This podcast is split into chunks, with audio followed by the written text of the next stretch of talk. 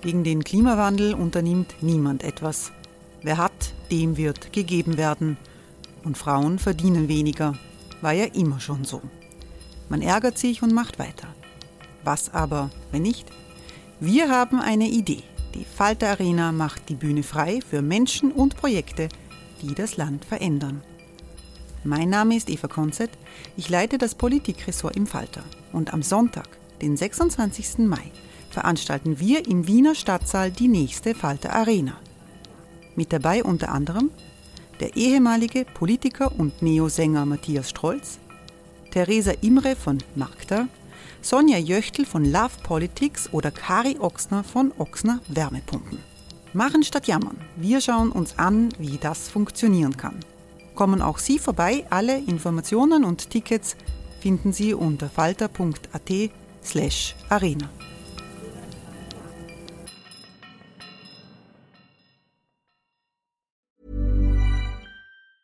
Hey, it's Ryan Reynolds, and I'm here with Keith, co star of my upcoming film, If, only in theaters, May 17th. Do you want to tell people the big news? All right, I'll do it. Sign up now and you'll get unlimited for $15 a month in six months of Paramount Plus Essential Plan on us. Mintmobile.com slash switch. Upfront payment of $45 equivalent to $15 per month. Unlimited over 40 gigabytes per month. Face lower speeds. Videos at 480p. Active Mint customers by 531.24 get six months of Paramount Plus Essential Plan. Auto renews after six months. Offer ends May 31st, 2024. Separate Paramount Plus registration required. Terms and conditions apply if rated PG.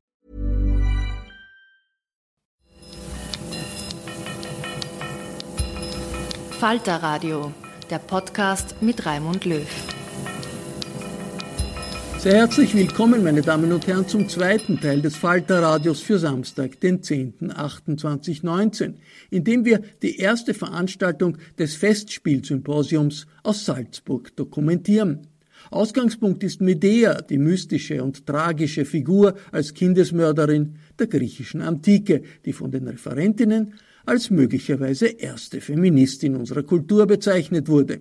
Am Ort waren die Aktivistin des Frauenvolksbegehrens Lena Jäger sowie die deutsche Anwältin und Mitbegründerin einer ausgeprägt liberalen Moschee in Berlin, Seran Atesh. Sie hören gleich Erika Pluha, die Sängerin und Schriftstellerin, mit ihrem Statement. Und dann folgt eine Diskussion aller drei Frauen, die Michael Kerbler moderiert. Aber zuerst die Wortmeldung von Erika Pluha. Ja, ich begrüße Sie alle ganz herzlich. Ich freue mich auch sehr, dass ich hier bin. Ich hoffe, Sie sehen es mir nach, dass ich jetzt nicht mehr sehr viel über Medea äh, sprechen werde. Ich glaube, das wurde ausführlich behandelt, sondern äh, ich wurde einmal aufgefordert, äh, 100 Jahre Frauenwahlrecht eine, also quasi so eine kleine Ansprache oder mein, mein Wort zu ergreifen und das werde ich jetzt einmal einfach, und das kommt dann auch in diesem Buch, von dem gerade gesprochen wird, vor. Und da, also das hat mit, mit dem Heute-Sein zu tun. Als ich 1939 zur Welt kam, war es also erst etwa 20 Jahrzehnte lang möglich, dass Frauen wählen durften. Trotzdem stürzte man in das Dritte Reich, trotzdem konnte der Nationalsozialismus bejaht und bejubelt Fuß fassen und zu der menschlichen Katastrophe des 20. Jahrhunderts werden. Frauen können also auch verführbar, politisch ahnungslos und auch dem Faschistoiden aufgeschlossen sein, wenn es darauf ankommt. Ich habe ein langes Frauenleben lang um das Frausein gekämpft. Vorerst im Hinblick auf meine eigene Selbstständigkeit, mein eigenes weibliches Verhalten, meine persönlichen Bedürfnisse, mein Abwerfen der mir von der Gesellschaft oktroyierten Schranken. Es entstanden damals, als ich langsam damit aufhören konnte, nur Interpretin zu sein, sondern selbst zu schreiben begann, auch meine ersten eigenen Liedtexte. Also das, habe ich, als ich den Vortrag hielt, da gemacht. Ich weiß nicht, soll ich das heute auch machen? Da gab es das Lied. Weil du hast vom Weglaufen gesprochen. Dann werde ich a cappella eines meiner ersten Lieder euch jetzt vorsingen, wenn das bei dem Vortrag nicht stört. Das ist und zwar ähm, äh, es, es, ist ein, ein Liederbuch von mir. Ich werde ein bisschen erklären, wie das Lied entstand Dann ist es auch logischer in den heutigen Vormittag eingewoben. Eine heillose Ehe lag hinter mir, eine zweite gab es nur noch auf dem Papier, Liebesgeschichten blieben Geschichte. Ich war 40 vorbei, eine, wie man mir öffentlich versicherte, was ich aber leider nicht wirklich so empfand, besonders gut aussehende Schauspielerin und spielte am Burgtheater zu Wien erfolgreich Hauptrollen. Und dort entstand während einer Aufführung, als ich in meiner Garderobe die Wartezeit bis zu meinem nächsten Auftritt hinbrachte, einer meiner ganz frühen Liedtexte. Ich saß vor dem Garderobenspiegel. In einem Bühnenberuf tätig sitzt man ständig vor Garderobenspiegeln, immer das nämliche Gesicht vor Augen, man verbringt einen Großteil seines Lebens in dieser Warteposition. Ich sage euch, das härtet ab. Ja? Ich sah mich also an, sah mich plötzlich aufmerksamer auf andere Weise an als sonst, sah diese Frau an, die da im Spiegel vor mir saß, der ein helles Kleid aus russischer Vergangenheit wie angegossen passte, die ihr langes Haar zu einem dichten Zopf geflochten trug und ein gut geschminktes und wirklich recht schönes Gesicht hatte. Und aus diesem Gesicht sahen zwei trostlos traurige Augen mich an. Es reicht. Dieser Gedanke packte mich. Lass es. Lass das Unglück hinter dir. Lauf weg. Ich griff nach einem Kuli, nahm die leere Rückseite des herumliegenden Wochenspielplans zur Hand und nahezu ohne viel zu unterbrechen notierte ich die ersten Strophen dieses Liedes, sang es auch vor mich hin, laut. Teilweise blieb es hinterher bei dieser meiner eigenen spontanen Komposition. Es beginnt also so. Immer schon hatte ich den Wunsch, mich an eine starke Schulter zu lehnen. Aber tat ich das? Kippte diese plötzlich um, wurde schwach, machte mir Szenen.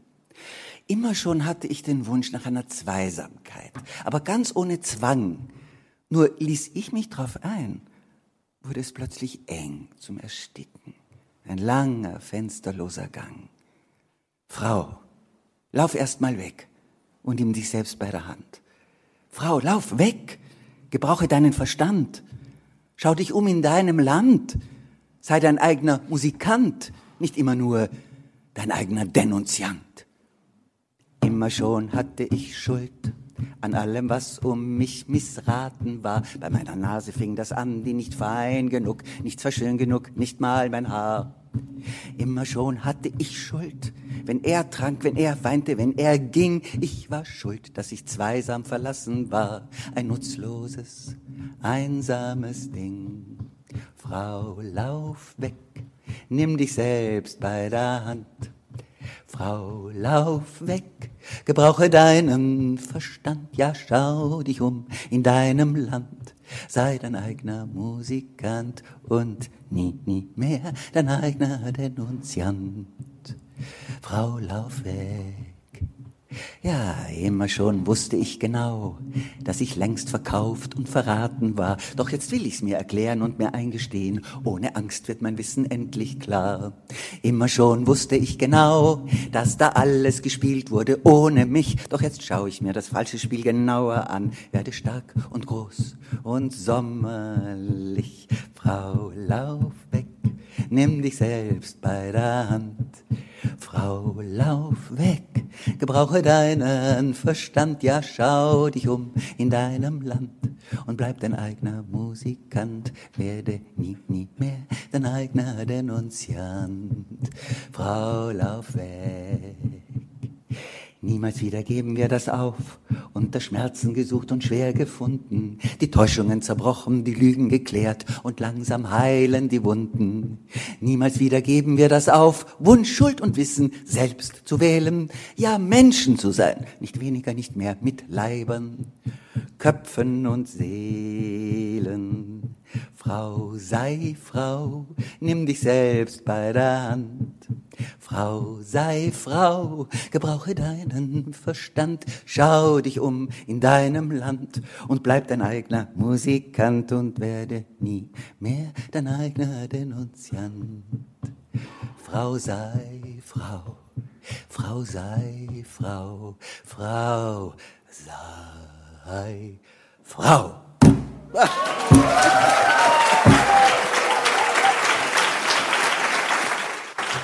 So, jetzt geht's ernst weiter.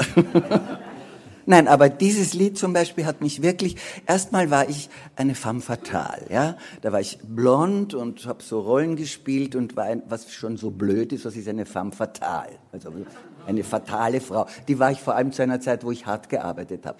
Aber dann mit diesem Lied und so wurde ich plötzlich die Emanze.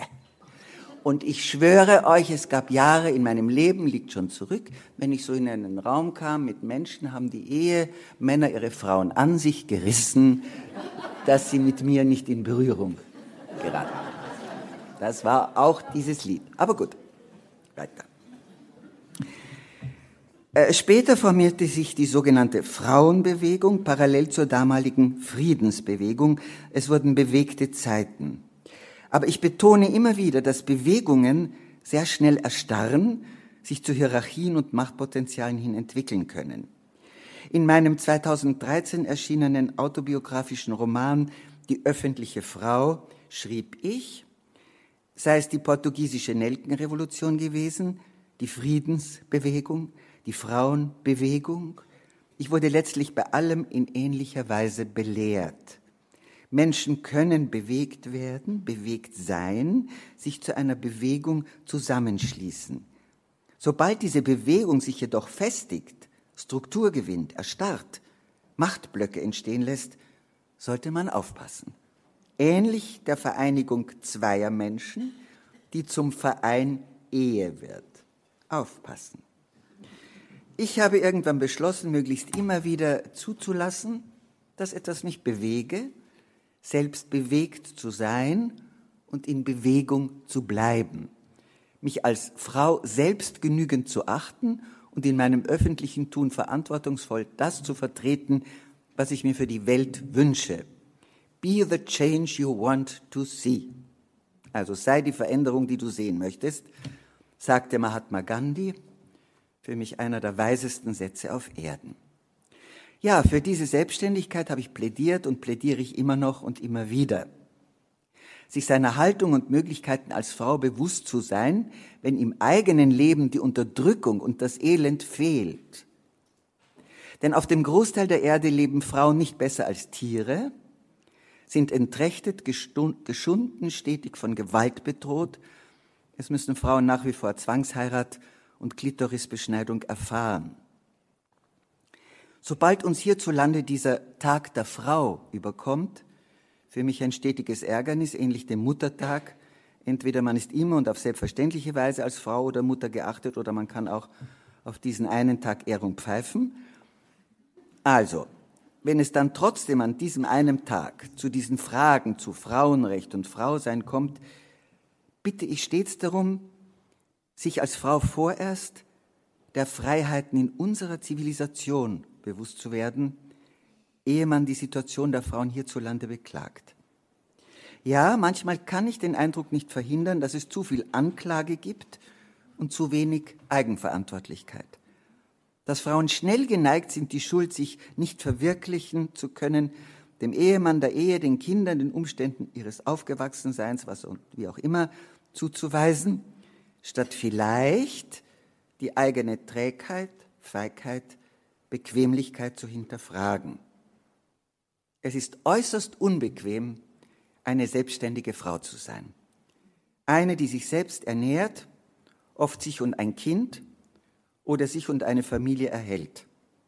Eine, die politisch Stellung bezieht, auch wirklich von dem ehemals schwer errungenen Wahlrecht Gebrauch macht und dann nicht wählt, was der Mann ihr vorschreibt.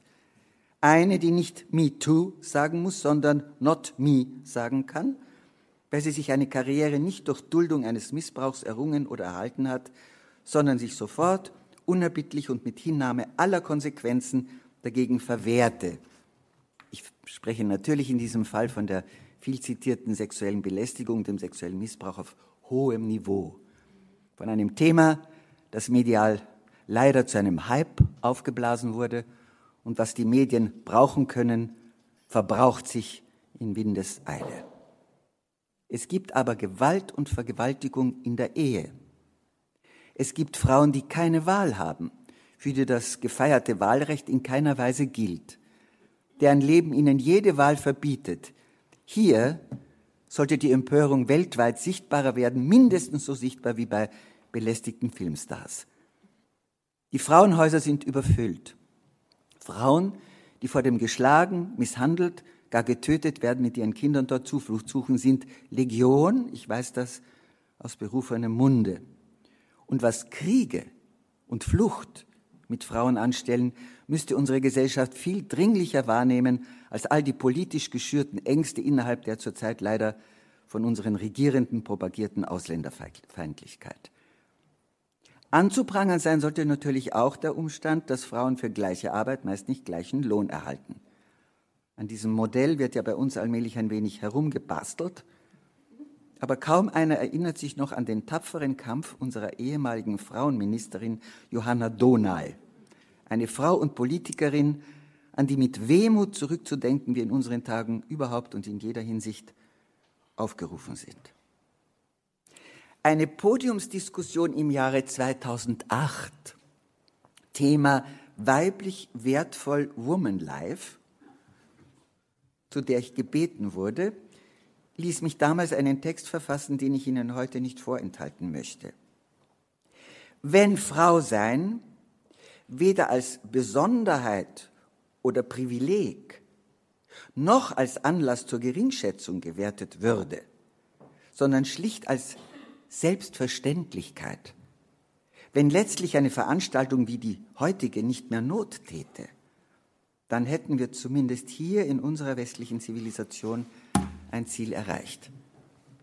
Für mich persönlich wurde es in den langen Jahren meines eigenen Frauenlebens immer schwieriger, die Situation der Frau zu beleuchten, ohne mir schmerzhaft bewusst zu sein, dass weltweit für Frauen lebenslange Höllen der Demütigung und Entwürdigung überwiegen.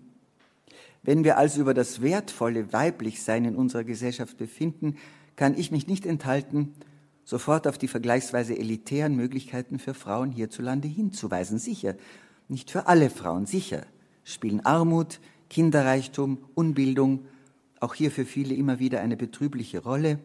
Sicher sind im familiären Bereich Abhängigkeit und Gewalt auch hier das tägliche Brot vieler, so wie es das ungezählter, ja der überwiegenden Zahl von Frauen auf Erden eben ist.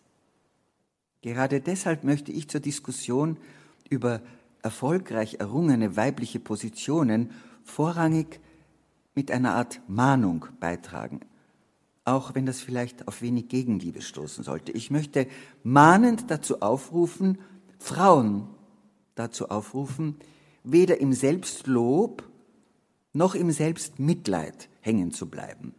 Nicht jammernd in Männerdomänen um Aufmerksamkeit zu heischen, nicht verzweifelt die besseren Männer werden zu wollen, sondern mit Ruhe, Bestimmtheit und sachlicher Einschätzung der eigenen Fähigkeiten die Chancen, die Möglichkeiten, die es für Frauen in diesem Lande gibt, zu nutzen. Sich weder aus Unsicherheit noch aus Gründen des vertrackten geliebt werden wollens zum Weibchen zu stilisieren, noch zu glauben, knallhart und möglichst unweiblich das errungene Revier verteidigen zu müssen. Ich mahne nicht überheblich und von einer Kanzel herab, musste ich mich doch selbst durch Niederungen des Frauseins hindurchschlagen, mich zur Wehr setzen und kämpfen, um menschenwürdig zu leben und das von mir gewollte, meine auch tun zu können. Ich weiß, wie schwer es ist, wertvoll weiblich werden zu dürfen. Mein Vorschlag, vorerst schlicht beim Frausein bleiben und es kraftvoll bejahen. Danke. ja, also 2008 entstand dieser Text. In der Zwischenzeit aber hat uns die digitale Revolution mit Macht und allgegenwärtig überfallen. Sie stülpt unsere Gesellschaft, das politische Geschehen, die individuelle Existenz zur Gänze um. Wir müssen das wahrhaben, ob wir wollen oder nicht. Ehemals gab es geistigen Müll und hasserfülltes Kloakenwesen im Geplärre am Wirtshaustisch, bei Familienfesten, im engeren Bereich. Jetzt ergießt sich dieser ungefilterte dunkelbraune Brei über die ganze Welt.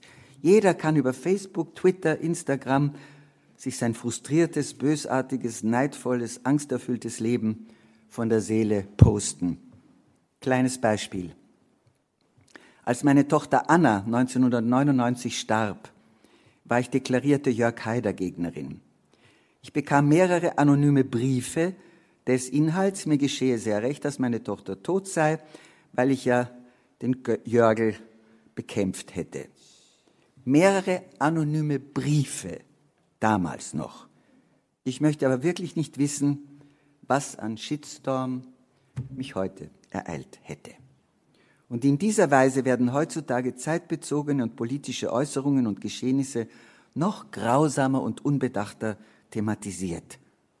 In dieser Weise verbildet man aber auch junge Frauen in unserer nach wie vor Wohlstandsgesellschaft. Welche weiblichen Vorbildfunktionen lässt man sie erfahren? Models? Vor allem Models, Promis, vor allem Promis, die, die sich nur an Meeresstränden räkeln und möglichst Prinzen heiraten die auf allen roten Teppichen, ich schwöre euch im Saal, der rote Teppich ist schon das rote Tuch geworden, also die immer die teuren Kleider teurer Modeschöpfer tragen und bald, oh wie süß, haben sie ein Bäuchlein, da kommt wohl was. Ja, dann wird geheiratet. Ja, es wird geheiratet wie wild. Es gibt Hochzeitsmessen, Firmen, die Hochzeiten gestalten mittlerweile eine Art Heiratsindustrie. Und dann gibt es die unzähligen Frauen, die nicht wirklich alt werden, nur gruselig veroperiert so tun, als wären sie von Dauer. Es gibt den medialen Befehl, wie Frauen auszusehen haben. Bei den Populisten rechts außen oder bei Volksmusikschändungen steckt man die Frauen klarerweise ins Dirndl. Beim Opernball springen einem ebenfalls zu tiefe und bereits oft mürbe Dekolletés ins Auge. Die Modeschöpfer entwerfen für Magersüchtige, die Dicken tragen es dann. Sch Schluss jetzt nicht böse sein, dass ich in dieser Weise ausgeholt habe, aber ich spreche doch über das Frausein und bin sehr oft überaus betrübt, was man in meiner Jugend für Frauen erkämpfen wollte und auch erkämpft hat und wie es sich wieder verwässert und verliert. Es ist wie bei den 100 Jahren Frauenwahlrecht. Ständig und allerseits hört man vor Wahlen die Klage, auch von Frauen, aber was, ich gehe gar nicht mehr zur Wahl, ja, diese Politiker sind eh alle gleich, sind eh alle gefraster und so weiter und so weiter. Wie wurde um dieses Wahlrecht gekämpft? Es gab Menschen dafür ihr Leben hin. Und was gäbe man anderswo auf Erden darum, frei wählen zu dürfen? Aber hierzulande gähnt man, ist man zu faul, dieser schönes Wetter, aber was, und lässt Kräfte gewinnen, die es nutzen und uns dem Faschismus wieder näher bringen.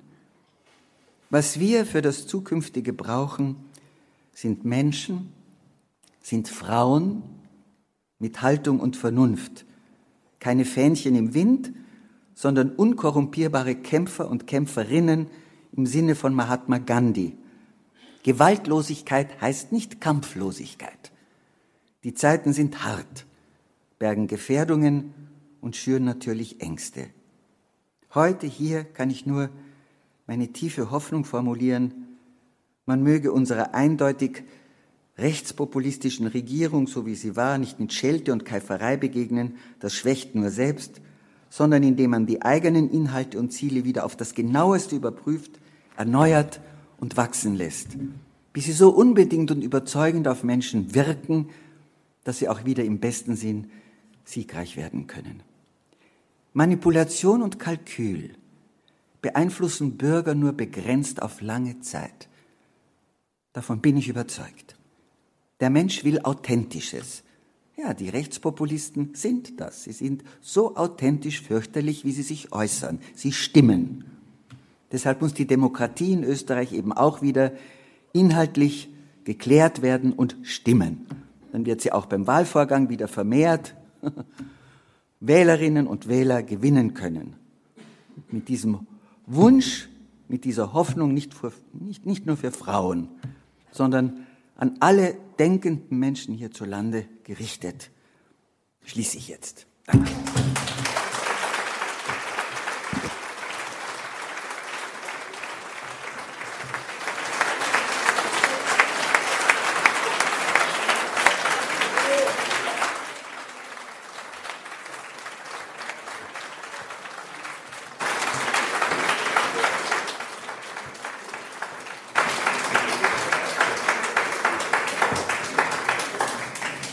Einen Applaus für Caroline Wehrhahn, die das ganze Programm mitträgt. Und äh, wir haben uns diesen,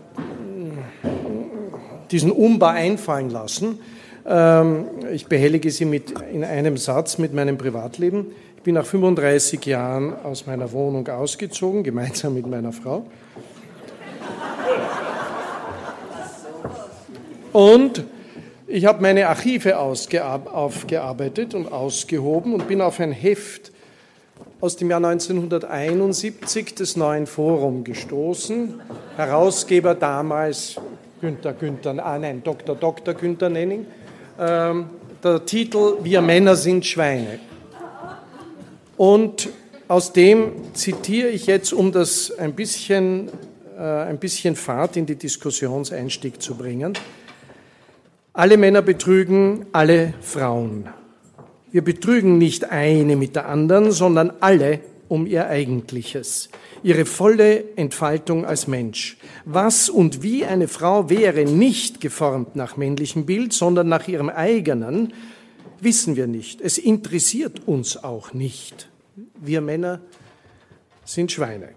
Die Männergesellschaft, in der wir Schweine sind, ist eine Erscheinungsform der kapitalistischen Gesellschaft, in der alle Schweine sind, ob Männer oder Frauen, gepresst in die kapitalistischen Sachzwänge, Herrschaft, Ausbeutung, Manipulation, begegnen wir einander nicht als Menschen. In dieser Gesellschaft gibt es keine Menschen, erst recht keine Frauen. 1971 wenn man den ganzen Artikel und auch dann noch hinten nach äh, die Beiträge äh, etwa von Heidi Pataki liest, hat man so ein Déjà-vu-Erlebnis. Da sind 38 Jahre ins Land gezogen und es ist immer wieder die erste Welle, die zweite Welle, die dritte Welle und manche Themen bleiben unausrottbar und über diese Themen, weil wir müssen uns, nachdem wir 30, maximal 40 Minuten Zeit haben, fokussieren, sonst geht es mir so wie mit Ihnen, mit Ihnen, mit dem Islam. ähm, äh, und äh, jetzt darf ich Frau Jäger, Frau Pluha, Frau Attisch zu mir aufs Podium. Das Déjà-vu-Erlebnis. Äh, liebe Erika Pluha, wenn, wenn, äh, wenn, wenn Sie, wir, wir tun uns so schwer, aber wir sind per Du. Können wir ja Gut, dann Dann wir Sie Gut. das doch. Wenn du das äh, äh, die, die, äh, zurückblickst auf die äh, Jahre, äh, da, als du Emanze wurdest, jetzt im Rückwärtsgang, was haben wir denn schon erreicht und was ist verloren gegangen?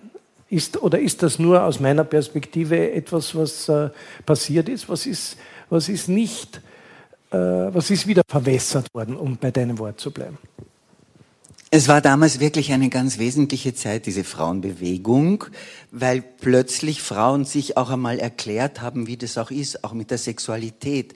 Henry Millers Bücher, wo die Frauen alle nur so triefen und so. Wir haben ja alle gedacht, wir sind vielleicht, äh, oh je, äh, nicht ganz äh, gut im Schuss. Also so. Also es wurde über sehr vieles plötzlich mit Frauen untereinander gesprochen, wobei ich mich aber immer dagegen verwehrt habe, dass man sich äh, vereinzelt. Also mir war immer wichtig, dass das Gespräch mit Männern stattfindet. Mhm. Aber es gab dann eine Zeit und wir hatten lose und lockere Kleider und wir sind, wir haben uns nicht mehr in keiner Hinsicht einschnüren lassen und so weiter. Und die Mode ist ja doch immer ein großer Spiegel dessen, was mit uns passiert. Und ich bin zurzeit oft wirklich äh, erschüttert über das, was modisch mit Frauen wieder an Einengung und an äh, Hemderln und so. Also damals gab es Hey, it's Ryan Reynolds, and I'm here with Keith, co star of my upcoming film, If, only in theaters, May 17th. Do you want to tell people the big news? All right, I'll do. Sign up now and you'll get unlimited for $15 a month and six months of Paramount Plus Essential Plan on us. Mintmobile.com slash switch. Upfront payment of $45 equivalent to $15 per month. Unlimited over 40 gigabytes per month. Face lower speeds. Videos at 480p. Active Mint customers by 531.24 get six months of Paramount Plus Essential Plan. Auto renews after six months. Offer ends May 31st, 2024. Separate Paramount Plus registration required. Terms and conditions apply if rated PG. Vielleicht, weil es eine noch nicht verbrauchte, sondern eine sehr neue äh, Bewegung war, wirklich etwas wie, wir sind auf Erden, um, um frei zu sein. Wir sind auf Erden, um das unsere zu tun, wenn wir wirklich kreative Wünsche haben, dass wir sie auch umsetzen.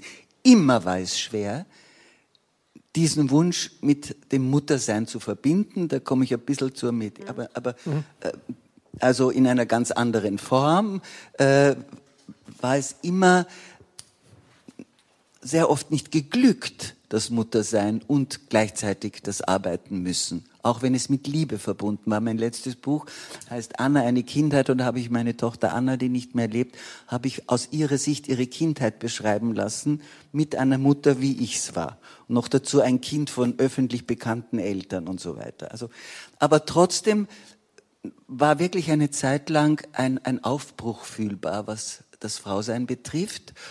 Jetzt ringt man um die Quote. Jetzt können Frauen natürlich wirklich unglaublich schön Positionen erlangen. Wenn sie es in einem solchen Selbstverständnis tun, wie unsere Helga da vorne in der ersten Reihe, dann ist es gut. Aber dass es sein muss, das führt jetzt auch wieder zu Verkrampfungen. Ich bin im Moment, äh, also ich spreche jetzt wirklich über, über Österreich oder über den deutschsprachigen Bereich, also wie ich lebe bin ich oft äh, ein bisschen traurig über die Beschränkung, die sich die Frauen selbst auferlegen. Sei es in der Mode, sei es in, in ihrer Lebensform, in ihrer Heiraterei, in ihrer ewigen Zweisamkeit, die eh nimmer stimmt, in der Eifersucht, in dem Neid.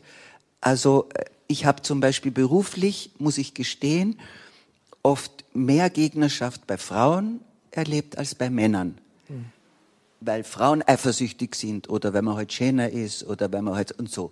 Und sehr glücklich mit der jetzigen Situation auch der Frauen hierzulande in unserer Wohlstandsgesellschaft, also jetzt ganz abgesehen von deinem Thema, bin ich oft nicht sehr beglückt mhm. darüber, was sich wieder ereignet hat. Was war damals für dich das wichtigste politische Thema für, aus der Frauensicht, das realisiert werden musste? Was stand auf der Prioritätenliste ganz oben damals? Ja, sicher war es vor allem eben auch das Wahlrecht, das gibt es ja wirklich noch nicht so lang, aber auch, dass die Selbstständigkeit möglich ist. Mhm. Ich meine, als ich jung war, musste ja noch mein damaliger Ehemann unterschreiben bei gewissen Sachen, die meine Tochter betroffen haben. Das durfte ich nicht selber machen. Und vor allem komme ich aus einer Zeit, ich bin ja sicher die Älteste hier im Raum, glaube ich, als also gut, jedenfalls diese dummen Filme, die man sah in meiner Jugend, diese guten Hausfrauen, diese nicht so die braven und hübschen und mit dem spitzen Busen und die immer so und und aus dieser ganzen ich hatte zum Beispiel als, als junges Mädchen eine schwere Magersucht, die ich Gott sei Dank wieder überwunden habe, weil ich mich höchstwahrscheinlich auch damals schon gegen ein mir aufoktroyiertes Frauenbild verwehrt habe, das so aus dem Kino auf mich zugekommen ist. Und das Wichtigste war einfach die Selbstständigkeit. Abtreibungsrecht war damals? Äh, ich habe nicht mitgemacht bei der äh, Organisation. Ich habe abgetrieben, weil ich nie abgetrieben habe. Mhm. Aber ich bin der Meinung, dass die Frau das Recht haben soll, darüber zu bestimmen. Nur habe ich wirklich, weil ich auch da nicht lügen wollte, weil ich überhaupt so dagegen bin, dass man lügt, okay. habe ich da nicht mitgemacht, weil ich musste nie abtreiben. Mhm. Ich bin nur ein einziges Mal schwanger geworden und das war meine hoch und sehr geliebte Anna. Frau Jäger, was steht denn heute auf der Prioritätenliste ganz oben? Naja, also die reproduktiven Rechte werden momentan wieder ganz, ganz massiv angegriffen. Nicht nur woanders, nicht nur in Alabama, sondern auch bei uns, auch in Österreich. Ähm, das ist schlimm, das ist schwierig. Wir haben da direkt nach dem Frauenvolksbegehren eine neue Aktion äh, keinen Millimeter ins Leben gerufen, die tatsächlich eine äußerst konservative Forderung hat, nämlich eigentlich nur die, dass bitte alles so bleibt, wie es ist. Ähm, das ist nicht die Forderung, hinter der ich stehe. Ich glaube, dass äh, die Welt äh, und Österreich besser wird, wenn wir Schwangerschaftsabbrüche zum einen legalisieren, zum anderen nicht mit so einer Klassenfrage machen, weil äh, sie einfach in einigen Bundesländern faktisch kaum möglich sind und nur mit hohen Reisekosten und auch einem Geld für den Abbruch verbunden sind. Insofern haben wir kein freies Recht, sich für einen Schwangerschaftsabbruch zu entscheiden. Das brauchen wir. Das muss äh, für eine Wahlfreiheit ähm, her herbeigeführt werden. Und ich bin davon überzeugt, dass das zum Beispiel nicht die Zahl der Schwangerschaftsabbrüche steigen lässt, sondern sinken lässt. Österreich hat sowieso eine der höchsten Schwangerschaftsabbruchszahlen äh, im internationalen Vergleich. Und da müssen wir was machen. Und das hat etwas damit zu tun, dass es tatsächlich für viele Frauen, die Kinder haben, schwierig ist. Also ich denke, wir müssen auch das Thema Mutterschaft ähm, angreifen. Ich bin, also ich teile viele der Ausführungen. Ich muss allerdings sagen, dass ich mich sehr freue über das, was jetzt gerade passiert. Ich erlebe etwas sehr anderes. Ich erlebe eine große solidarische Frauenbewegung, etwas Neues, was sich formiert, wächst, ähm, kenne zunehmend Netzwerke, auf unterschiedlichsten Ebenen, sei es im künstlerischen Bereich, wo sich Frauen äh, auch solidarisch vernetzen. Ich glaube halt auch, dass wir ein bisschen aufpassen müssen und schon auch sehen müssen, dieses Bild der perfekten Hausfrau, das haben wir heute auch. Also das Gender Marketing im Zuge des Konsumismus, dem wir, glaube ich, alle irgendwo verfallen sind, das ist ein Riesenproblem ähm, und das müssen wir angehen. Ja, also auch da braucht es, das ist für mich eines der nächsten politischen Themen, die wir angehen müssen, weil es einfach die Gesellschaft mhm. vergiftet. Und äh, ich sehe das nicht, nicht nur in der Eigenverantwortung. Ich bin überhaupt keine Vertreterin des Opferfeminismus, sonst säße ich nicht hier. Ich glaube auch nicht, dass es ihn gibt. Aber ich finde, wir müssen auch endlich, aber ich finde schon alleine so diese Bewertung in wieder der MeToo-Debatte und auch die Bewertung dessen, dass Frauen nicht solidarisch sind, ist wieder eine Maßregelung und eine Bewertung der Frauen. Ganz aktuell sehen wir das. Österreich hat gerade so viele führende PolitikerInnen wie ähm, noch nie und wir können täglich in der Berichterstattung sehen, dass sie anders bewertet werden. Mhm. Eine Pamela Rendi-Wagner wird völlig anders interviewt und gemaßregelt, ihr wird ins Wort gefallen, äh, als es mit einem Kurz passiert oder als es mit einem Kern passiert ist. Und insofern ähm, möchte ich, bin ich auch eine der Vertreterinnen, die sich hinstellt und sagt, es ist real. Ja, es gibt die gläserne Decke und du hast das. Das heißt trotzdem nicht, genauso wie Sie es gesagt haben, dass wir uns zurücklehnen können, sondern wir müssen die Möglichkeiten, die wir haben, nutzen. Und diejenigen von uns, die einfach mehr Möglichkeiten haben, müssen sie halt ein bisschen mehr nutzen. Ich habe nicht gesagt, dass wir uns zurücklehnen. Nein, nein, nein, nein, nein eben umgekehrt, sondern dass es eben wieder passiert, ja. Sondern Frauen dürfen, sondern genau das Gegenteil haben Sie gesagt, dass Frauen sich nicht zurücklehnen dürfen, ja. Das ist wichtig. Wenn wir von Prioritäten reden, Frau Attisch, wenn, wenn Sie in Deutschland Musliminnen treffen. Und jetzt, wir haben es in der Präsentation, in der Vorstellung nicht erwähnt. Ich hole das jetzt nach. Sie sind Imamin. Äh, für meine heißt, Moschee, ja. In, in, Ihrer Moschee. Für unsere Moschee, ja, genau. ja, für Ihre Moschee. Aber Sie haben, äh, das heißt, dort kommen nicht nur Männer hinbeten. Ne? also wenn Sie mit den äh, Frauen sprechen, was haben denn die auf ihrer Prioritätenliste, wenn es darum geht, Stichwort Eigen, äh, Ermächtigung, Selbstbestimmung auf der Liste ganz oben. Mhm. Selbstbestimmung ist ja das wichtigste Stichwort dabei und das ist aus dem Jahre 72, haben Sie gesagt. 71, ja. 71, 72. Ich bin 1963 geboren und mit 15 Jahren, das war 1978, ja, war ich Schulsprecherin und in dieser Zeit begann ich all diese Literatur zu lesen und so startete auch mein feministisches Bewusstsein. Und es startete mit der Idee, Männer und Frauen sind selbstverständlich gleichberechtigt und nicht geschenkt und zugewiesen und erkämpft, sondern selbstverständlich. Mhm. Und das waren so die Prioritäten, die ich als ähm, Jugendliche schon hatte. Und das ändert sich heute auch nicht. Es geht um die Selbstverständlichkeit, dass wir nicht nur gleichwertig vor Gott sind, sondern auch gleichberechtigt in der Gesellschaft. Und das sind die Prioritäten, um die es auch in unserer Moschee geht. Ich habe diese Moschee nur aus einem einzigen Grund, oder kein einziger Grund, es sind mehrere Gründe natürlich, aber die Gründe sind am Ende alle zusammengenommen, die Selbstbestimmung und die Gleichberechtigung und Wertigkeit von Menschen. Männer und Frauen beten bei uns gemeinsam. Frauen und Männer sind gleichermaßen Autoritäten, das heißt, sie haben Wissen und vermitteln Wissen, aber sind auch Suchende, also auch Lernende. Alles auf Augenhöhe. Wir öffnen unsere Türen und sind sehr offen und, und äh, richten nicht darüber, wie Menschen leben, wenn es um die sexuelle Identität geht. Die sexuelle Identität geht niemandem in der Form etwas an, dass du darüber entscheidest, äh, wie er zu leben hat, ja. Ob du mit Männern, Frauen oder Transgender oder intersexuell nun auch dein Leben, dein, äh, dein Leben lebst. Das ist, wie es ist. Das ist eine Identität und nicht eine sexuelle Neigung oder ein Hype oder eine Mode, sondern unserer Ansicht nach liebt der liebende, barmherzige, gnädige Gott und hat sie auch alle erschaffen, alle Menschen gleichermaßen, wie sie sind. Und so ist das Thema LGBTQI ganz wichtig in unserer äh, Moschee. Und das, was äh, die meisten Menschen aufregt oder viele, viele Menschen dazu anregt, Hassmails, Hasstiraden und Morddrohungen zu schicken, ist unter anderem die Kleiderordnung wieder. Die Kleiderordnung ist eine Sitte- und Moralvorstellung, äh, äh, andersherum, aufgrund von Sitte- und Moralvorstellungen gibt es Kleiderordnungen. Ja? In allen Religionen, überall in der Region, in dieser Welt, in, in, vielen Regionen. Und so ist das Kopftuch ein ganz wichtiger Aspekt. Da gibt es Menschen, die schicken mir Morddrohungen, weil in unserer Moschee kein Kopftuch beim Gebet getragen wird oder kein Kopftuch beim Predigen getragen wird. Oder ich angeblich verbiete, dass Frauen mit Kopftuch in unsere Moschee kommen. Was nicht stimmt, sondern in unserer Moschee ruft eine Frau jeden Freitag zum Gebet, mal mit Kopftuch, mal ohne, und das ist ihre, ihre Sache, da mische ich mich nicht ein. Und manche kommen mit und manche ohne Kopftuch. Und Männer und Frauen beten gemeinsam, nebeneinander. Das sind die Aspekte, die ein, ein selbstbestimmtes Leben möglich machen können wenn man das akzeptiert. Wie ist es denn, weil Lena Jäger darauf Bezug genommen hat, wie ist es denn um die Solidarität der muslimischen Frauen bestellt? Helfen die einander äh, Na, die in ihrem Alltag?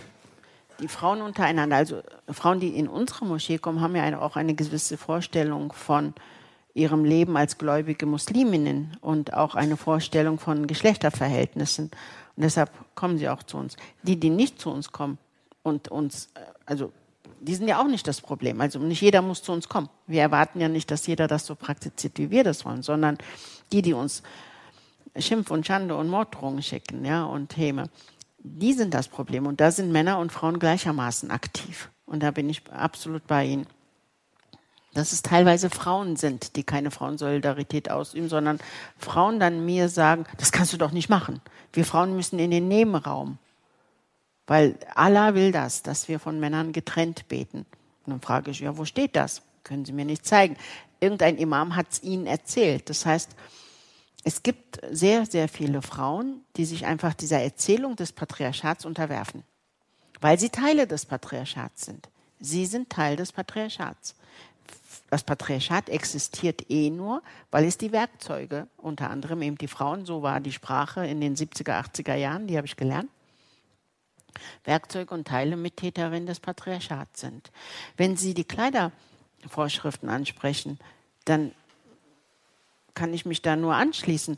Aber schauen wir uns doch gemeinsam das gesamte Bild an es sind jetzt nicht nur die Enthüllungen, also diese kleinen engen Tops und die Shorts und äh, die Modebranche, dieses immer, immer mehr sexy äh, anziehen und schon äh, sehr früh damit beginnen auch und hübschen und püppchen. Frauen wurden doch schon immer auch in gewisse Kleidung gesteckt. Ich habe das Beispiel vorhin mit den Füßen gebracht. Ich habe das Beispiel mit den Hosen gebracht. Es gibt ein tolles Buch einer Italienerin, ja, die, der Titel lautet Ich wollte Hosen. Und das ist nicht lange her. Bitte vergessen Sie das nicht. Das ist nicht so lange Eine her. Revolutionärin mit einem Pferdeschwanz als junges ja. Mädchen. Mein Vater beim Ausflug ist weit weggegangen, weil er hat alle schimpfen gehört. Ich hatte das, was jetzt jedes Kind hat. Die Horzamp und ein, also das war ich durfte keine, keine Hose tragen in, als Teenagerin mit einem Reißverschluss hier hinten. Mein Bruder hatte das verboten und meine Eltern hatten das dann, äh, haben dann zugestimmt. Ja, es war die Mode in den 70er Jahren, Reißverschluss hinten. Ist das wieder Mode? Ja, ne? Jetzt kommt die junge Frau. Aber es gibt natürlich noch wieder. ein wahnsinniges Kriterium, das ist die Werbung. Ja. Ich meine, die ganze, also Na, die macht er dann mit. Also ich will da wenn man sich das aufmerksam ansieht, was da an Weiblichkeit, entschuldige, dass Nein, ich dich nein, unter, das, äh, was da an darfst du Weiblichkeit, ja. Ja, aber ist es denn nicht so, dass die Werbung auch immer wieder gleichzeitig das Abbild unserer aktuellen Gesellschaft auch wiederum ist? Weil das Korsett der Frau, Na, also das- na, das das- Korsett der Frau zum Beispiel, Na, ja, ich- oder auch das ja. Kleid überhaupt, ja, dass man nur Kleider anzieht. Ich sehe das alles in unserer Zeit und natürlich wird das dann in der Werbung als das verkauft, wie es sein soll, wie man es gerne jetzt in dieser Zeit hätte. Nun, ich sage das deshalb so, weil ich ja in den 70er Jahren gelebt habe auch. Ich bin Zeitzeugin. Du bist schon viel älter und als Zeit drüber. Aber als Zeitzeugin kann man doch berichten. Ja. Siehst du, siehst du. Und, äh, und da sa sage ich, in den 70er Jahren haben wir ja mit ähnlichen, ähnlichen Dingen zu kämpfen gehabt, schon und in den 80er Jahren, was dann das Fernsehen und die Werbung daraus macht.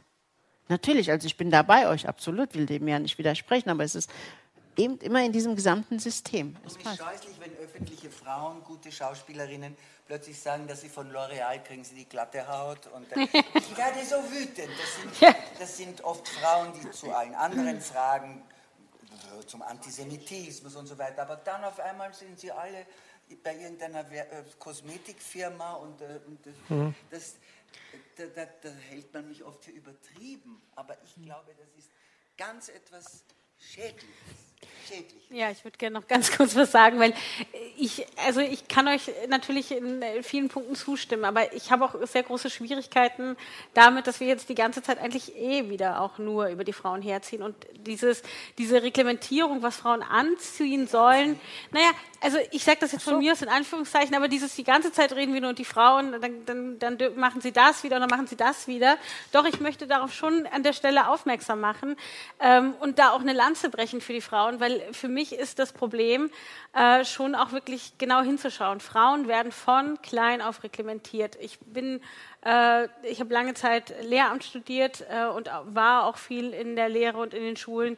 Und von klein auf sagen wir Mädchen, für dich ist das gute Merkmal, brav zu sein. Wir schreiben es auf ihre T-Shirts und das macht schon ganz, ganz viel die Industrie und die könnten wir reglementieren. Also dieses Gender-Marketing, das jetzt Einzug gehalten hat mit Smarties, mit Lego, Playmobil. Ich bin froh, dass ich zum Beispiel auch noch 81 geboren in einer Zeit aufgewachsen bin, wo es kein geschlechtergetrenntes Lego und Playmobil gab. Und natürlich hat das was mit uns gemacht.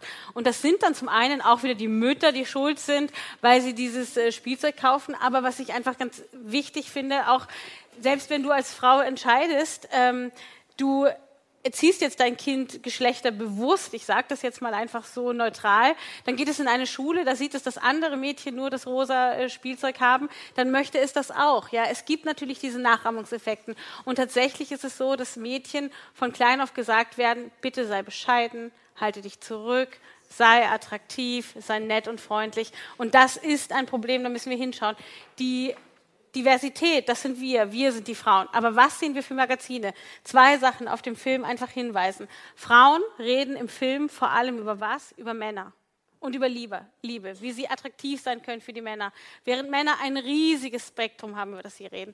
Zweite Geschichte, wie sehen Frauen in Magazinen aus? Da gibt es nicht un- unsere Diversität. Während bei, Männern, während bei Männermodels festgestellt wird, dass es zumindest bei gleicher Größe einen Gewichtsunterschied von 12 Kilo gibt, gibt es den bei Frauen von drei Kilo.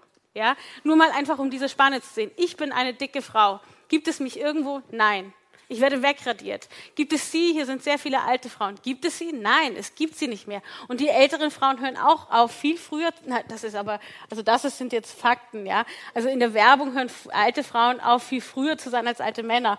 Wenn Männer noch mit 50 als attraktiv gelten, muss man die Frau mit 50 schon wegräumen, ja? Und ich verwehre mich dagegen, ja, und ich verwehre mich dagegen, so zu tun, als sei das schon wieder nur die Schuld der Frau. Und so ein bisschen habe ich schon bei euch beiden das Gefühl. Also da muss ich vehement Gut, widersprechen. Also, vehement Aber- Da kommen wir widersprechen. zusammen. Oh, oh, oh. Nein, Frauen machen mit. Ich habe gesagt, sie sind Mittäterin im, im Patriarchat. Äh, Manche Ah, Frauen natürlich, natürlich. um Gottes Willen. Ich rede, schauen Sie. Ich, habe ja Aber vorhin bei bei jedem meinem Einkauf Beitrag, kann man bei, abstimmen, was ja, man Sie kauft. können ne? äh, entscheiden, ob Sie dieses, alles, ja, äh, dieses äh, Blau und Rosa kaufen Menschen oder eben nicht. Und das sind wir. Wir entscheiden uns ja dagegen und versuchen, auch wenn wir unsere Kinder versuchen anders zu erziehen und sie werden dort beeinflusst, trotzdem zu Hause anders zu leben. da haben Sie, glaube ich, was missverstanden. Ja? Ich sagte in meinem Vortrag ja auch, es sind auch immer Frauen, die das mittragen, ja. die das mitmachen.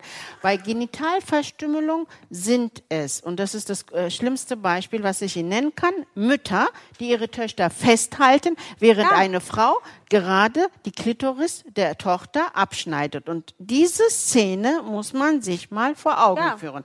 Und das ist es, was ich sage. Da sind Frauen, die mit Männern zusammen das Ganze mitmachen, das Patriarchat tragen. Und dann gehen wir auf die andere Seite, kämpfen kämpfen wir eben dagegen. Und wenn ich dagegen kämpfe, gegen solche Traditionen, die frauenfeindlich sind und gleichzeitig, indem sie frauenfeindlich sind, auch männerfeindlich sind, denn sie sind menschenfeindlich. Und da will ich die Männer immer gerne bitte unbedingt auch im Fokus haben, denn die Jungs werden nämlich auch so erzogen. Da ist immer eine Männerfeindlichkeit mit dabei, eine Menschenverachtung dabei. Und diese Frauen kämpfen dann gemeinsam nicht nur eben gegen Männer, die diese Traditionen wollen, sondern auch Frauen aus tiefster Überzeugung. Ich sage das jetzt als Gründerin der Moschee. Es sind muslimische Frauen, die aus tiefster Überzeugung der Ansicht sind, Frauen dürfen nicht die gleichen Rechte haben wie Männer. Und das ist ihnen nicht nur aufgedrückt als Erziehung, sondern, und wie, wie machen sie das bei den Konvertierten? Ja, die das später sich angeeignet haben, da sagen sie dann, ja, das ist der Islam. Der Islam ist so. Bei Konvertiten hört man das dann besonders, aber auch bei muslimischen Frauen, die nicht konvertiert sind, von klein auf so erzogen wurden, kann man sagen, es ist die Erziehung. Aber irgendwann haben auch diese Frauen eine Chance, sich in eine andere Richtung zu entscheiden aus tiefster Überzeugung. Sie haben eine akademische Ausbildung, Sie gehen an Universitäten. Schauen Sie sich die vielen intellektuellen Frauen an, die an Universitäten jetzt studieren, in Europa. Medizin, Juristerei, Wirtschaftswissenschaften, Informatik. Sie studieren Fächer, wo Sie sagen könnten, die Welt ist so groß.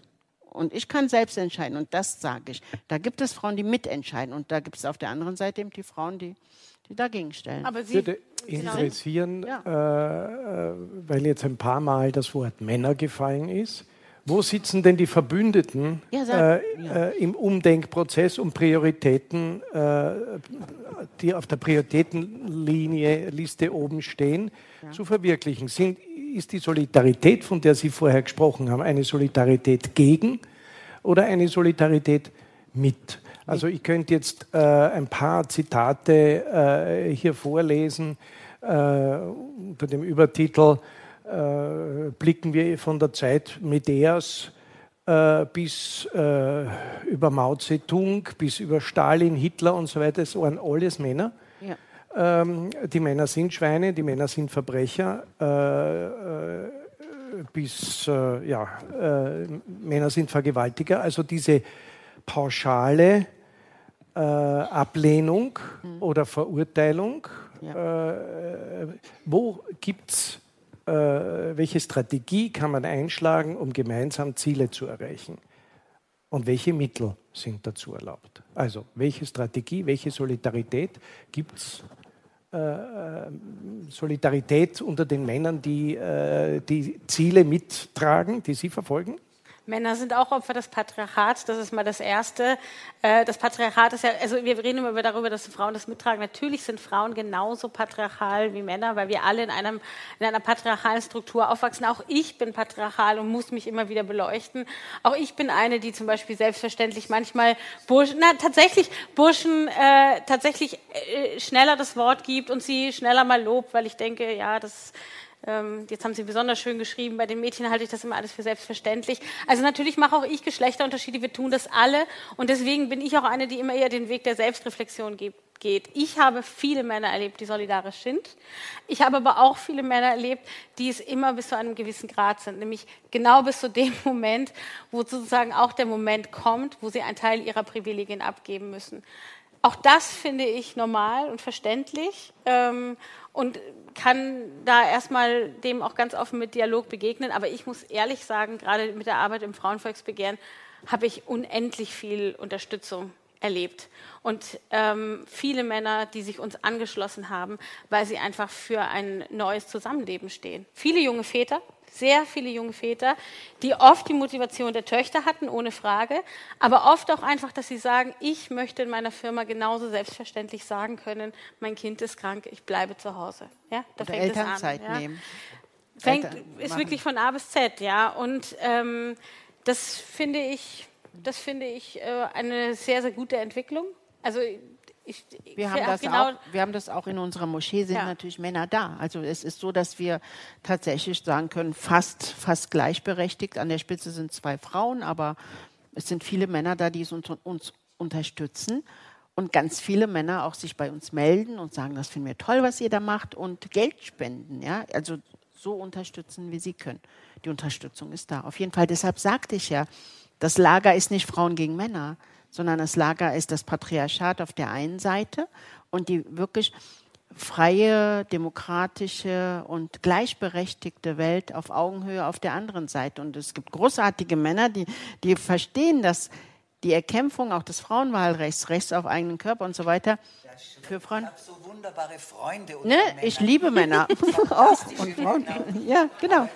Die würde ich niemals. Leben schon reichlich auch geliebt, aber ja. deswegen, also es ja, gegen. Männer äh, ja zu so handhaben, ich glaube, davon ist auch gar nicht die Rede. ich weiß auch, glaube ich, was du meinst, dass Doch. wir zu sehr das anprangern, was Frauen ja. auch mittun, statt sie nur, das müssen wir ja im Moment, dass wir es verstehen, dass es so passiert. Das ist ja klar, ja dass wir wissen, woher die Sie Zwänge gehören. kommen. Ja. Und ich mit meinem schon so langen Leben weiß genau, nur, ich will das jetzt nicht immer nur als Entschuldigung benutzen in dem, was ich den Frauen auch vorwerfen möchte. Ja. Ich glaube, es ist wichtig, wenn man nun schon einfach auf einem Podium sitzt oder in irgendeiner Form sich öffentlich äußert zu diesem Thema, dass es, also mir geht es dann darum, das an Haltung, an Verantwortlichkeit, an Selbstverständnis wachzurufen. Und Natürlich entschuldige ich auch, das ist so, das ist so und ist eh klar und die ist deswegen so und die ist rosa und was hat, du hast da irgendwas gesagt von Spielen, da habe ich nicht mehr so eine so, Ahnung. War, ja. Ich habe keine, ja. vielleicht kriege ich nur Urenkel, dann kann ich das ein weißt bisschen. Doch, du hast doch gerade gesagt, es waren Frauen oft, die dich in deiner Karriere teilweise auch sehr angegangen haben. Ja, das, das erleben wir. Viele, viele Frauen berichten das. Auf dem Weg nach oben hat man genug Kämpfe auszutragen. Äh, da oben sind nicht viele Stühle und da muss man kämpfen und das passiert manchmal tatsächlich, dass man das Gefühl hat, Frauen stechen noch mal mehr zu und Na, um, weil eben weniger Stühle auch da sind. Die Frage ist ja, was sind die Motivationen? Also da gibt es schon durchaus. Ist das ein Plädoyer für die Quote? Ja, ja, auf okay. jeden Fall. Teilweise auf jeden Fall. Ich war von Anfang an in Deutschland auch für die Quote, weil es ganz klar keine Freiwilligkeit gibt, Stühle abzugehen. Es, es geht um genau. Tausende von Euro im Monat, liebe Leute. Da muss man doch nicht so tun, als ob es nur, nur um Geschlechter geht, sondern es geht um Geld, um bares, äh, pures Geld. Und wir, um Macht. Und um Macht natürlich. Kommt aus dem Publikum. Jetzt haben wir natürlich um Macht. Ja, ist so. Wir haben in Deutschland Schauen Sie sich doch in Deutschland an. Wir haben eine Bundeskanzlerin seit einer gefühlten Ewigkeit. Sie ist ganz sicher keine Feministin. Die will die Quote aber nicht. Genau, Wie bitte? Die braucht keine Quote. Die hat das geschafft. Sehr männlich, genau. Sie ist Patriarchat, pur. Ist sie Feministin, Frau Nein, Merkel? Beim Thema Islam, da macht sie die Augen zu und lässt sich beraten und ist, arbeitet mit Verbänden und ist zusammen mit den Leuten, die, die die Musliminnen immer nur als Opfer sehen. Wir haben jetzt eine Verteidigungsministerin, die Milliarden, Millionen Milliarden verschwendet hat für Beraterhonorare. Äh, ja? Jetzt ist sie EU-Kommissarin. Wie ist sie das geworden? Ja, jetzt haben wir eine AKK. Eine AKK, die ist jetzt Verteidigungsministerin. Jetzt haben, äh, schauen Sie sich die Situation, lachen Sie nicht nur über Österreich, schauen Sie sich mal die Situation.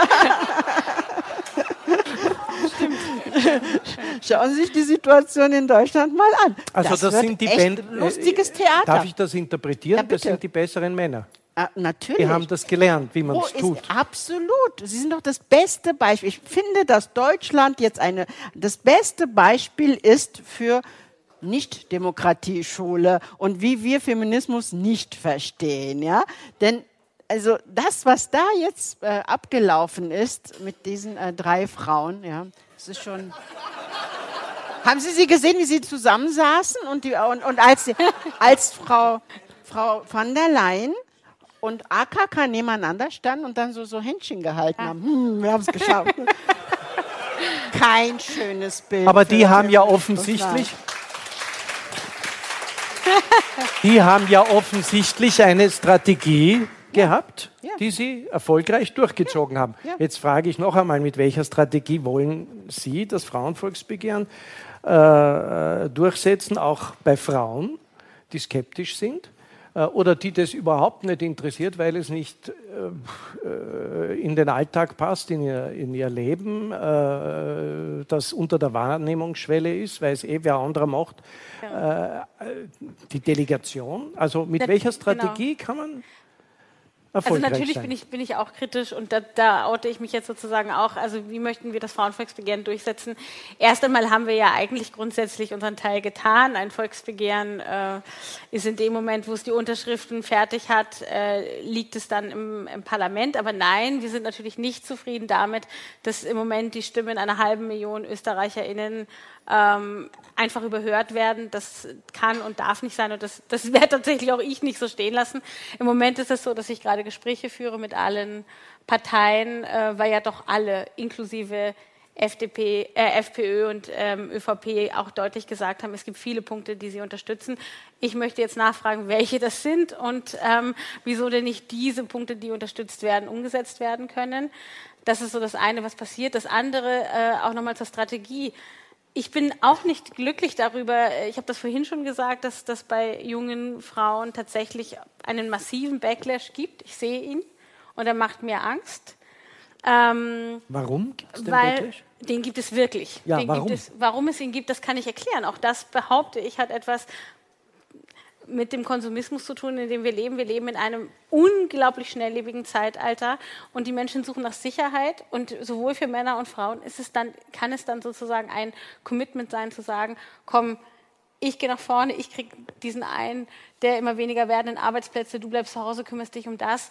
Ähm, wir haben in dieser unsicheren Welt, wo wir auch täglich von Katastrophen und wieder ganz extrem von Weltuntergangsszenarien hören, ähm, wieder unglaublich viele Frauen, die jetzt wieder lernen wollen, ihren Pudding ohne Puddingpulver zu kochen. Ich sage das jetzt wirklich auch mit einem Augenzwinkern und nehme das, nein, ich nehme das wirklich sehr, sehr ernst. Erstmal bin ich selbst ein unglaublich nachhaltig lebender Mensch und äh, bin verheiratet mit einer der nachhaltigsten Köchinnen Österreichs, einer der wenigen Haubenköchinnen, äh, die Wien hat und äh, die tatsächlich noch nie ein Puddingpulver benutzt hat und die diese Kochkurse jetzt für diese ähm, Frauen und Männer gibt, die jetzt sozusagen wieder ihr eigenes Gemüse anbauen wollen. Also ja, das, die Geschichte war schon immer in Wellenbewegungen. Wir haben einen neuen Biedermeier, aber das braucht eben dann auch da bin ich ganz bei Ihnen und das hat mich tief berührt, was Sie gesagt haben. Da braucht es eben wirklich dieses Aufstehen und dagegenhalten, ja, und das auch laut und deutlich sagen. Und ich denke, die, der letzte Punkt ist so, ich weiß noch, letztes Jahr Aufsteigern.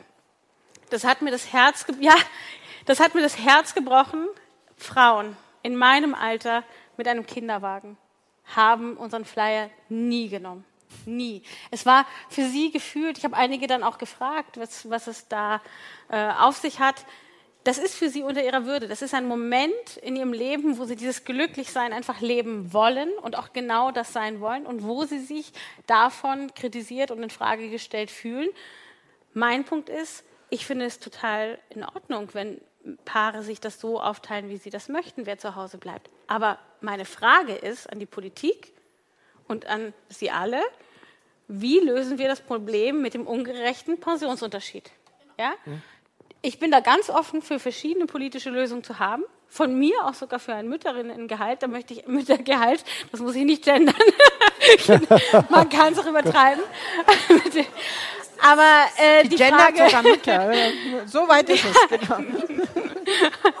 Sogar die Mutter, Mutter wird gegendert, ja. Ähm, aber meine Frage ist halt äh, auch da, wie finanzieren wir das, wenn ich mir dann bei anderen Sachen immer anhören muss, wie finanzieren wir das?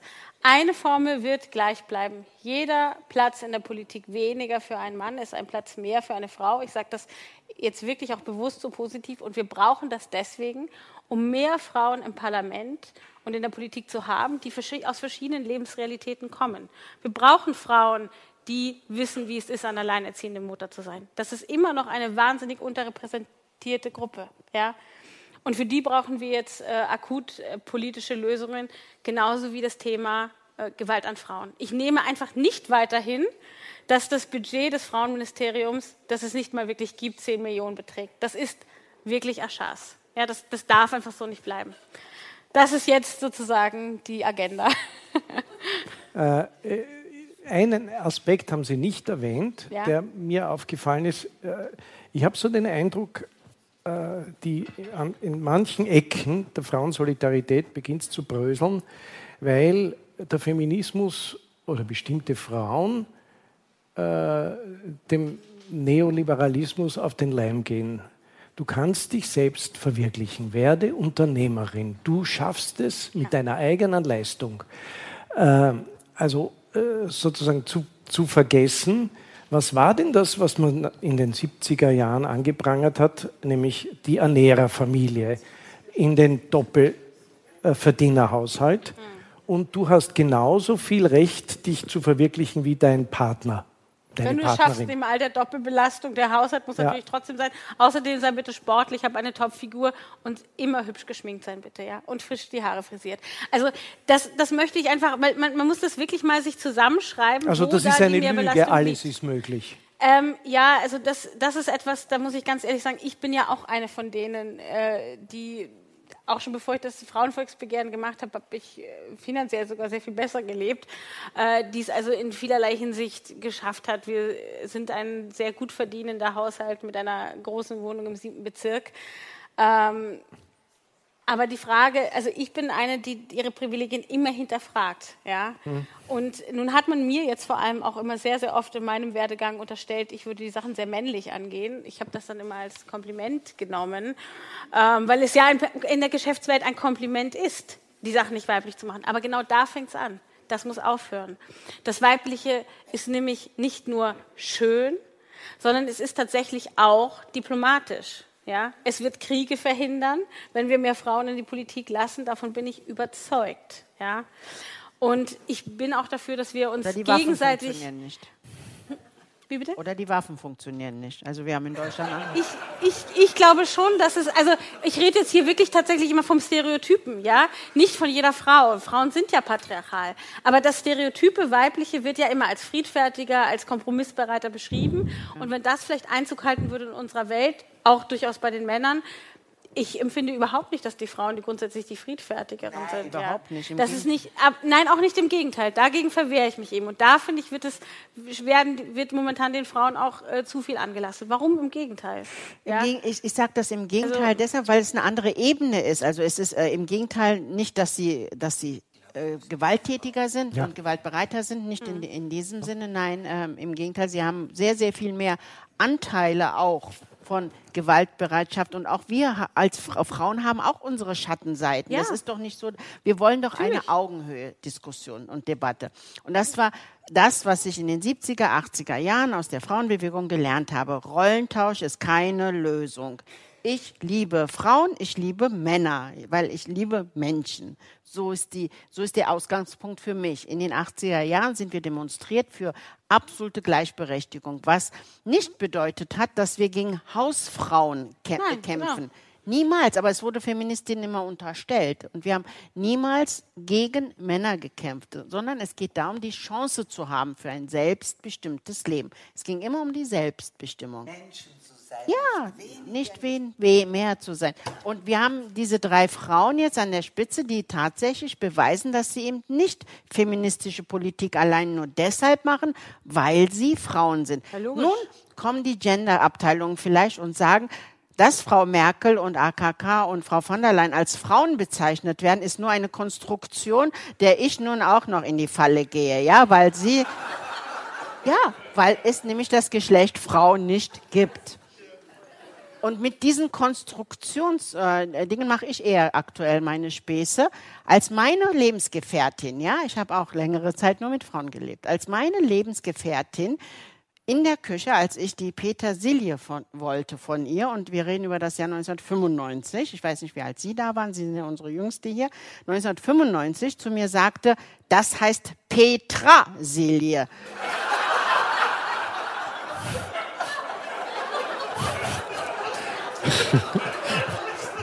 Da bin ich ausgestiegen. da bin ich ausgestiegen. Ich habe ihr gesagt, tut mir leid, ich bin in den 80er Jahren nicht auf die Straße gegangen und habe für Gleichberechtigung der Geschlechter gekämpft. Und ich bin nicht Frauenrechtlerin und Anwältin geworden, damit ich auf dem Markt sage, ich hätte gern einen Bund Petrasilie. Und das ist für mich die Revolution. Und, und das ist die Spitze für mich.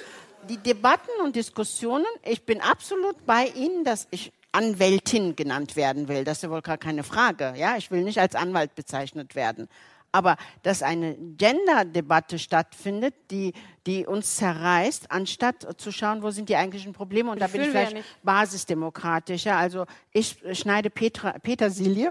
Vielleicht Vielleicht ist das auch schon wieder gut, ja, weil ich den Mann schneide. Nein, das ist schrecklich. Kastration. Ich möchte an Sie drei, schlimmer. Entschuldigung. Weil mich, weil ja. mich die Erika ja. daran erinnert hat und jetzt auch die Frau ja, Präsidentin. Die Zeit, ne? ja, die Zeit ist wunderbar, alles wunderbar. Aber nur das Schlusswort soll nicht in einem Wort äh, bestehen, ja. nämlich Danke, so, ja. sondern ich hätte wirklich, äh, also beamen wir uns zehn Jahre, wagen wir das? Für das Schlusswort. Zehn Jahre in die Zukunft. Wie schaut ein gelingendes feministisches Leben aus, das die Männer einschließt?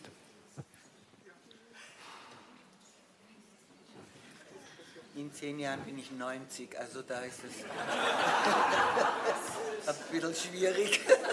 Was wünschst du dir für die anderen Frauen? Das, wenn du schon selber wunschlos glücklich bist. Über das wir sprechen, dass sich das mehr und mehr durchsetzt. Und zwar mhm. ohne Kampfsituationen mhm. und ohne Torheiten. Ja. Und das wäre schön. Und ich bleibe bei meinem Lebensmotto trotzdem. Ich werde, wenn ich es erlebe, dann halt trotzdem 90 sein und, oder nicht. Aber wir können nur trotzdem versuchen, dass sich alles mhm. in unserem Sinn verbessert. Denn ideal wird es auf Erden nie sein.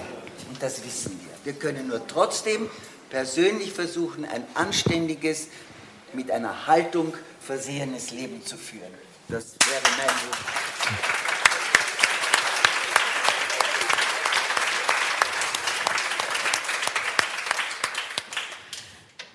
Ja, ich habe meine Agenda ja schon äh, klar beschrieben und ich glaube, dass wir in zehn Jahren, oder ich würde mir wünschen, dass wir in zehn Jahren nicht mehr 170 Jahre warten müssen, bis sich die Lohnschere zwischen Männern und Frauen geschlossen hat, sondern vielleicht nur noch 50. Ich denke, das ist etwas, was man schaffen kann und ja, dass wir eine bisschen eine friedfertigere Welt haben, als wir sie momentan haben. Das würde ich mir auch wünschen.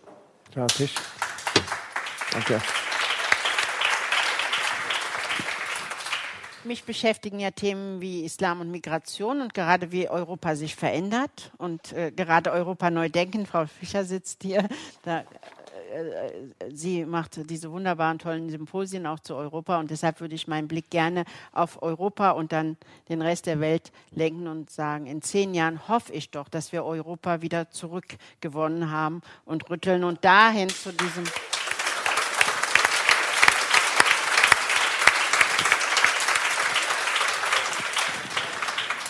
dieses wunderbare Friedens- und Freiheitsprinzip und Kontinent, wofür wir einen Preis bekommen haben, dass wir es wieder haben.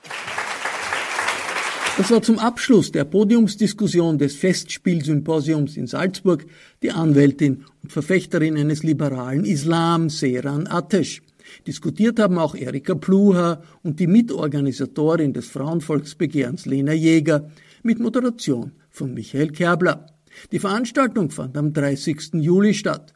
Zwei weitere Termine unter dem Obertitel Der magische Spiegel folgen. Wir werden sie ebenfalls im Falter Radio veröffentlichen, wofür ich mich bei den Salzburger Festspielen sehr herzlich bedanke. Von allen, die uns auf UKW hören, darf ich mich verabschieden im Freirad Tirol und auf Radio Agora in Kärnten. Jede Woche spielt der Falter die großen Auseinandersetzungen unserer Zeit wieder. Wer das noch nicht getan hat, sollte sich überlegen, den Falter zu abonnieren. Das ist auch über das Internet möglich, über die Internetadresse abo.falter.at. Auch den Podcast können Sie abonnieren auf dem Smartphone, auf iTunes oder jeder anderen geeigneten Plattform. Das Podcast-Abo ist sogar gratis. Ursula Winterauer hat die Signation gestaltet, Anna Goldenberg betreut die Technik. Ich verabschiede mich bis zur nächsten Folge, bei der es um das Comeback der Wölfe in den Alpen gehen wird.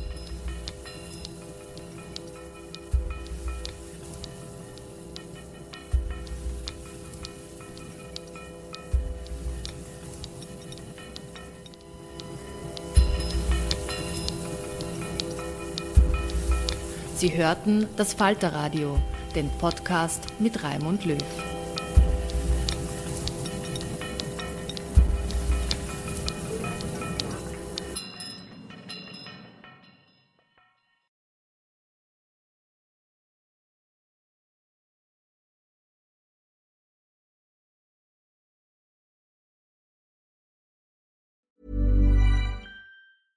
Planning for your next trip? Elevate your travel style with Quince. Quince has all the jet setting essentials you'll want for your next getaway, like European linen, premium luggage options, buttery soft Italian leather bags, and so much more. And is all priced at 50 to 80% less than similar brands. Plus, Quince only works with factories that use safe and ethical manufacturing practices. Pack your bags with high-quality essentials you'll be wearing for vacations to come with Quince. Go to quince.com/pack for free shipping and 365-day returns. Imagine the softest sheets you've ever felt. Now imagine them getting even softer over time. That's what you'll feel with Bowl and Branch's organic cotton sheets. In a recent customer survey, 96% replied that Bowl and Branch sheets get softer with every wash. Start getting your best night's sleep in these sheets that get softer and softer for years to come. Try their sheets with a 30-night guarantee. Plus, get 15% off your first order at bowlandbranch.com. Code BUTTERY. Exclusions apply. See site for details.